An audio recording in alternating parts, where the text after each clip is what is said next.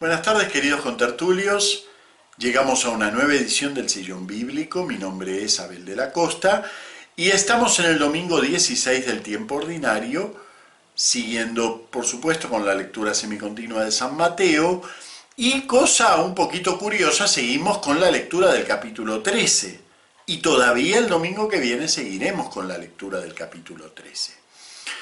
Y claro, ya les señalé precisamente creo que la semana pasada o la anterior le señalé que llamaba la atención que la liturgia se apurara un poco con la lectura de San Mateo, cosa por un lado lógica, es un evangelio muy extenso, ¿no? Pero claro, uno echa de menos algunos textos que son fundamentales. Pero cuando llega al capítulo 13, casi la mitad del evangelio, casi en la mitad del tiempo ordinario, cuando llega al capítulo 13 podríamos decir que se detiene el ritmo. Y lo leemos, no digo que entero, este capítulo, pero lo leemos muy significativamente completo. ¿eh? Por ejemplo, el domingo 15 hemos leído la parábola de los cuatro tipos de campo.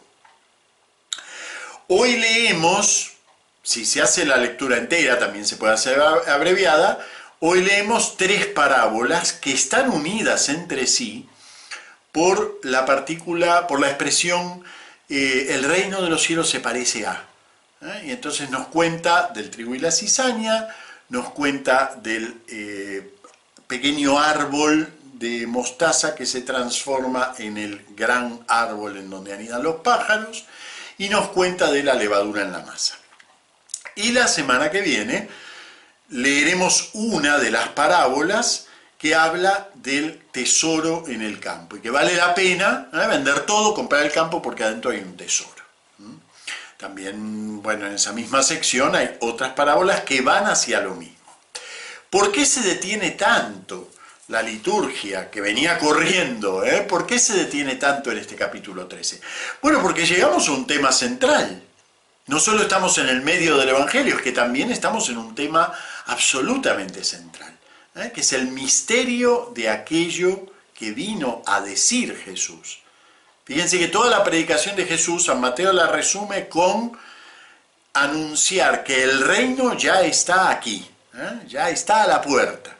Entonces, todo un discurso, el capítulo 13, que trata precisamente sobre la realidad del reino, será efectivamente algo muy central dentro de la predicación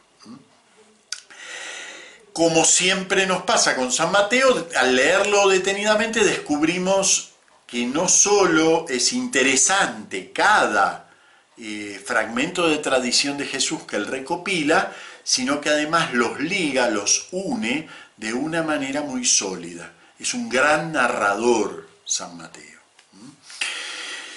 Sería lindo que no dejen de leer el capítulo 13 entero. ¿eh? De cabo a rabo, no seguían solo por la liturgia. Y me dirán, pero no, no acaba de decir que la liturgia se lee prácticamente entero, sí, pero lo leemos igual cortado a lo largo de tres domingos. Y es muy interesante para percibir el conjunto leerlo todo seguido. ¿eh? ¿Por qué? Porque nos vamos a dar cuenta que ese reino va moviéndose adentro del capítulo. Comenzamos con los cuatro tipos de campo y entonces nos hablaba de una semilla. Obviamente la semilla es la palabra de Dios, es la predicación del reino, eh, ese aspecto alegórico incluso hasta está explícito en el texto. Pero lo que me interesa es que la primer parábola trata sobre el comienzo, la siembra. El bloque del medio, las tres parábolas que leemos hoy, tratan de la realidad íntima de esa semilla. Entonces nos hablará de algo muy especial que tenemos que tener en cuenta, que es cómo esa semilla en su crecimiento convive con el mal, el mal no lo ahoga, no ahoga esa semilla, convive con el mal y finalmente, y si somos prudentes, esa semilla se salva entera. Mientras que si vamos a lo bestia sobre el mal, a tratar de erradicarlo, esa semilla también se puede perder. Es una advertencia muy profunda esta que nos hace el Señor. también nos habla del misterio del crecimiento de esa semilla, ¿no? Entonces la va a comparar con el grano de mostaza, pequeñito, muy pequeñito, apenas un milímetro, ¿eh? una semillita de mostaza, que sin embargo crece y se hace un árbol frondoso. Nos habla de una levadura en una masa este, muy exagerada, nosotros lo traducimos tres medidas, pero en realidad las tres medidas que hablan son muy enormes. ¿eh? Entonces una masa exagerada y una mujer esconde allí la levadura. ¿no? Y entonces nos habla del misterio de ese crecimiento del reino. Teníamos en la primera la plantación, en el segundo el crecimiento y en la tercera nos va a hablar, lo dejo ya para la semana que viene, del valor de eso que crece, de cómo vale la pena eso que está creciendo. Entonces, fíjense, no están puestas al azar. Aunque el discurso parabólico recopila parábolas del Señor, dichas seguramente en distintas ocasiones, sin embargo, están puestas con un sentido de conjunto, ¿eh? y en el que vale la pena mm, percibir esa unidad. Bien, nos vamos a centrar ahora en este aspecto del centro, que vendría a ser el misterio del rey. La parábola madre de estas que se cuentan hoy es una parábola que tenemos no en Mateo, sino en Marcos. Ustedes saben que San Mateo es muy respetuoso de su fuente principal, que es San Marcos, y eh, en, en muchos casos sigue literalmente lo que dice Marcos, pero aquí no siguió literalmente lo que dice Marcos. Tomó la idea central, capítulo cuarto de San Marcos, que es la del reino, la semilla que crece por sí misma, y nos habla de alguien que siembra una semilla y después se va a dormir, y la semilla crece por sí misma. Es preciosa esa imagen. Pero San Mateo eh, recoge otros aspectos de esta predicación del Señor, sobre todo porque le interesa algo que está ocurriendo en las comunidades a las que él le habla. Y que es que ese reino está creciendo, sin embargo, aparece rodeado de mal. Primero, aparece rodeado de un mal que podríamos llamar externo, es decir, el reino es predicado en Israel e Israel lo rechaza. Entonces tenemos un primer contacto, podríamos decir así, con el mal. Algo que debería provocar adhesión, provoca sin embargo rechazo. Pero luego, cuando las primeras comunidades cristianas van creciendo, también va naciendo dentro de ellas el mal. ¿eh? La, mala comprensión de la palabra del Señor, el aprovechamiento de la palabra del Señor, las conversiones eh, que no lo son tanto. Y entonces, ¿qué respuesta le da San Mateo a partir de la tradición del Señor? ¿Qué respuesta le da eso? Bueno, el misterio del reino es tal que lo podemos ahogar si lo queremos hacer bueno a nuestra medida. Mejor que crezca por sí solo, ¿ven? Parábola de San Marcos, mejor que crezca por sí solo, incluso aunque crezca el mal junto a ella, a la semilla. Esto es una respuesta muy interesante porque nosotros en realidad haríamos exactamente lo contrario. Y de hecho a lo largo de la historia de la iglesia nos la pasamos queriendo erradicar el mal del mundo, de la iglesia, porque siempre lo que nos pasa a todos, ¿no? Nosotros somos los buenos y el, mal, es decir, los demás, hay que erradicarlos, ¿no? Y en la iglesia pasa a lo largo de la historia esto mismo todo el tiempo. ¿eh? los, los conservadores que quieren erradicar a todo lo que no conserve, los progresistas que quieren erradicar a todo lo que no progrese, este, nos la pasamos y si vamos, si descendemos a la vida concreta de las parroquias, pasa lo mismo. Los del grupo tal les parece que lo único importante que hay para hacer es lo que ellos hacen y entonces, bueno, el otro grupo hay que ningunearlo o directamente echarlo, ¿no? Bueno, eso nos pasa, nos pasa a lo largo de toda la historia del mundo y de la iglesia, que no está muy ajena a los criterios del mundo. Y entonces tenemos esta parábola que nos dice, cuidado. Y aquí viene la pregunta que nos tenemos que hacer hoy. ¿Es el reino la iglesia? Cuidado con eso. El reino crece adentro de la iglesia, pero no es la iglesia.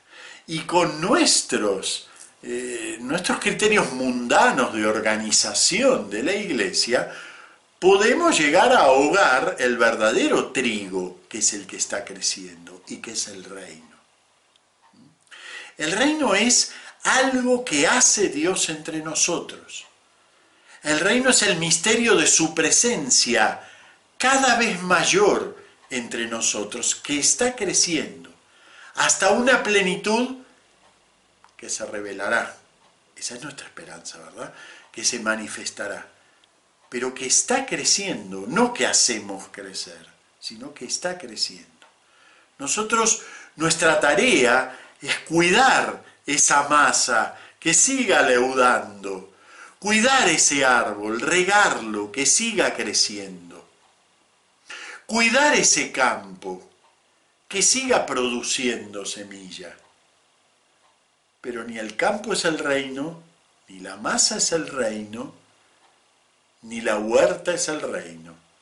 El reino es esa semilla de mostaza sembrada por el sembrador, el reino es ese trigo sembrado por el sembrador.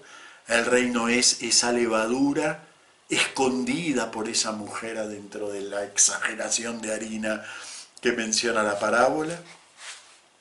El reino es eso, es algo que hace el Señor, no algo que hacemos nosotros. Nos ha ido bastante mal en la historia con la confusión entre el reino y la iglesia. ¿eh? ya Tertuliano en el siglo II decía, somos de ayer y ya lo llenamos todo, ¿eh? entusiasmado, qué lindo, ¿eh? tenemos, nos va bien, ¿eh? la iglesia arrolla con todo. Bueno, ahora es precisamente al revés, y ahora es el momento en el cual tenemos que darnos cuenta que eso era un espejismo. La iglesia no es el reino, la iglesia es la comunidad de aquellos que están convocados a participar del misterio del reino, pero el misterio del reino no coincide con la sociedad visible de la iglesia. ¿Eh? El Concilio Vaticano lo dice muy bien, una frase que a algunos les levanta urticaria, pero dice, esta iglesia, católica, esta iglesia verdadera subsiste en la iglesia católica. Este reino crece en la iglesia madura en la iglesia y va haciéndose cada vez más grande. Pero el misterio del reino un poco lo vemos desde adentro porque es para nosotros, pero desde afuera porque no lo hacemos crecer. Hermosamente se expresa la primera lectura hoy, un poco yendo al fondo de ese misterio, ¿no? Ya que no es muy larga, la voy a leer. Dice, fuera de ti no hay otro Dios al cuidado de todo al cuidado de todo. Este libro de la sabiduría es uno de los pocos libros del Antiguo Testamento cuyo original es en griego y dialoga mucho con la cultura griega. Y si ustedes van a la noción filosófica de la divinidad en la filosofía griega, eh, Dios está en su, en, su reino, en su cielo. Dios es impasible, no interesa nada. Es el hombre el que hace el culto a Dios, pero Dios es impasible. ¿eh? La mejor definición griega de Dios es que es impasible. Fíjense, este Dios nuestro, dicho aquí en griego un poco también en contestación a eso, este Dios no es impasible, está al cuidado de todo, está atento a su mundo precisamente porque lo cuida. Ante, bueno, no hay otro Dios al cuidado de todo ante quien tengas que justificar tu sentencia. Tu poder es el principio de la justicia. ¿Y tu soberanía universal? ¿Qué hace? ¿Qué les parece que hace? Vamos a leerlo. Te hace perdonar a todos. Es, es realmente emocionante el modo como va cabalgando, ¿eh? moviéndose en la realidad de Dios este, este texto. ¿eh? Tú demuestras tu fuerza a los que dudan de tu poder total y reprimes la audacia de los que no, te de los que no lo conocen. Tú, poderoso soberano. Está hablando de todo poder, ¿eh? pero fíjense cómo en el todo poder se metió el perdón, se metió el cuidado, Se metió el minucioso detalle de Dios encima de sus criaturas. Tú, poderoso soberano, juzgas con moderación y nos gobiernas con gran indulgencia. Porque puedes hacer cuanto quieres. Entonces te puede aplastar. No, eso lo agregué yo. ¿eh? Te puede aplastar. Pero resulta que no hace eso. Obrando así, enseñaste a tu pueblo que el justo debe ser humano. Y diste a tus hijos la dulce esperanza de que en el pecado das lugar al arrepentimiento. Fíjense, si nosotros cuidáramos de escuchar el misterio del reino, esa semilla que crujiendo muy suavemente va abriendo la tierra, ¿eh? esa semilla de trigo que, aunque parece que está ahogada por el mal, mantiene su lugar. ¿eh? Si le hiciéramos caso a esa semilla, si en vez de creernos que nosotros somos el reino, atendiéramos al reino y a partir de él y por imitación, ¿eh? obrando así, enseñaste a tu pueblo. Aprendiéramos de él a comportarnos en este mundo tal como se comporta el reino, es decir, con misericordia, es decir, con tolerancia. Miren si no tendríamos otra realidad que nos rodeara en espera de la gran realidad del reino. Bueno, muy bien. Eh, muchas gracias. Nos vemos el domingo que viene con el final del discurso de parábolas y el gran valor y atractivo de ese reino. Hasta el domingo que viene.